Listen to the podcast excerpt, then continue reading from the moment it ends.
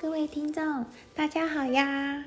欢迎回到花花姐姐的故事频道。只要去游乐园，远远的就一定会看到那个高耸的摩天轮在转呀转的。坐在上面呢，可以一览整个园区的面貌，还可以离天空很近很近。你们知道摩天轮的发明和什么有关吗？摩天轮是什么时候发明的呢？千禧年时啊，红极一时的伦敦眼为什么会这么有名呢？今天花花姐姐就要来说说摩天轮的故事。说起摩天轮的发明，它原来啊和世博会有着密切的关系。十九世纪末期，美国的经济趋于繁荣，大众娱乐文化已经开始兴起，像是马戏团啊、有音乐剧团、魔术表演或是餐馆等都快速增加，娱乐消费都呈现出欣欣向荣的事态。为了纪念哥伦布发现美洲大陆四百周年，在一八九三年的时候，美国呢决定在芝加哥举办一场世博会。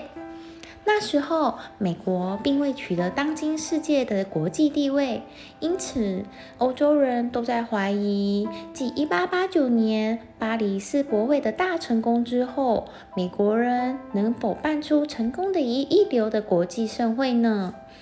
在芝加哥世博会以前，娱乐项目一般只能设立在世博园区外。而世博会巨大的影响力，使众多的娱乐娱乐业的经营主看到了商机。他们强烈要求在园区内有自己的经营场所。为了渲染气氛、聚集人气，芝加哥世博会主办方终于决定呢，在世博园区的边上。设计一条一公里长的娱乐带，称之为大道乐园。里面呢安排各种体育活动、流行音乐、真人秀、马戏表演等等，甚至模拟了军事战争游戏，体现这座城市的特色。三百米高的埃菲尔铁塔是上一届巴黎世博会最耀眼的明星和最辉煌的遗产。那怎样才能有一个足以与之相媲美的建筑？也让美国的世博会主办方者们绞尽了脑汁。于是呢，他们向民众广泛征集好的设计方案，并且许下了重金。在收集来的几千份作品中，主办方看到了一个令人眼前一亮的方案，那个就是宾州工程师乔治·菲利斯。的设计，其创意是来自菲利斯童年记忆中故乡的小水车。设计稿中，这个大转轮中心轴高十三点七一米，有三十六个座位舱。当人们乘坐着这个转轮到达空中时，就可以将世博园区的景观一览而尽。在经过大家的投票，于是主办方决定建造这个大转轮来为世博会赚眼球。在实际建造当中，为了与埃菲尔铁塔一较高下，这个大转轮呢建有二十六层楼之高，直径约八十米，座舱数三十六个，每个座舱里有三十八个长毛绒材质料制成的舒适座位。再加上站位，一次呢可容纳两千一百六十人。旋转一周的时间为二十分钟。大转轮一亮相，就成为这届世博会上最耀眼的明星。乘客们一次又一次登上转轮，观赏风景。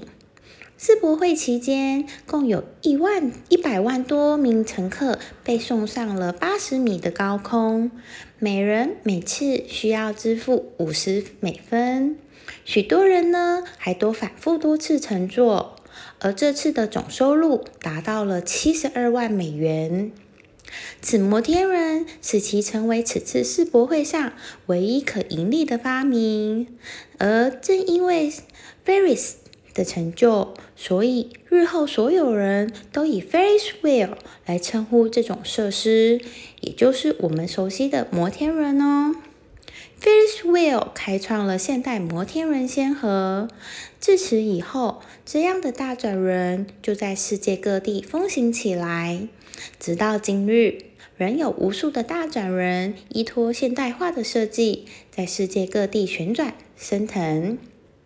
在摩天轮的发展历史上，伦敦的伦敦眼最具有里程碑的意义。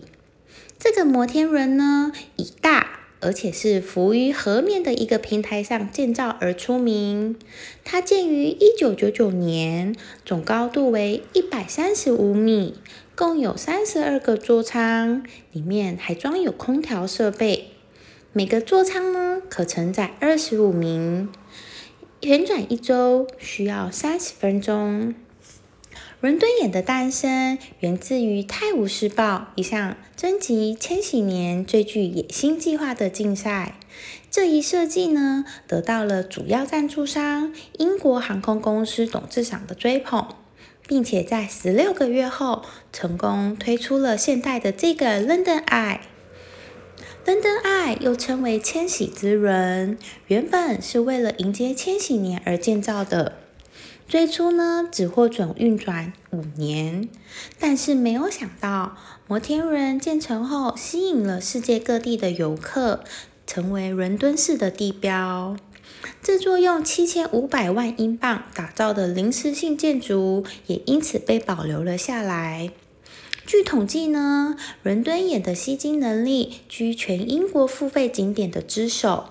平均每天都有超过一点五万名的游客愿意每人支付三十英镑，也就是相当于台币约一千一百元，在这个一百三十五米高的高空一睹伦敦的风采，也为该市旅游业赚进了天文数字。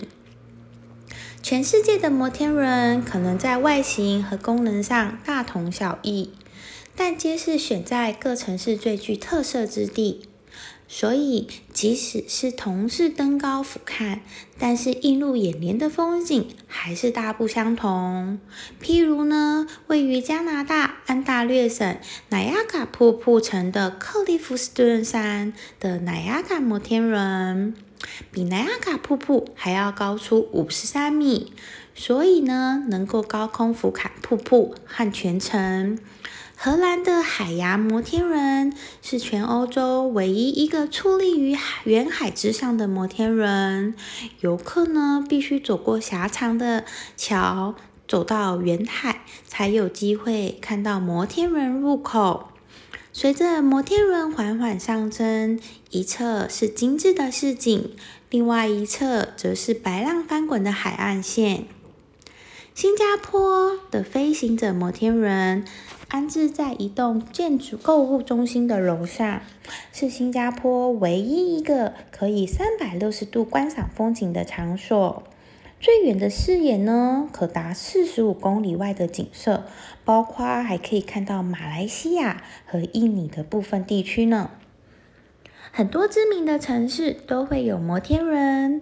那等待疫情结束后，我们就来用摩天轮来规划个旅行吧。今天的故事就先说到这里，我们下次见喽，拜拜。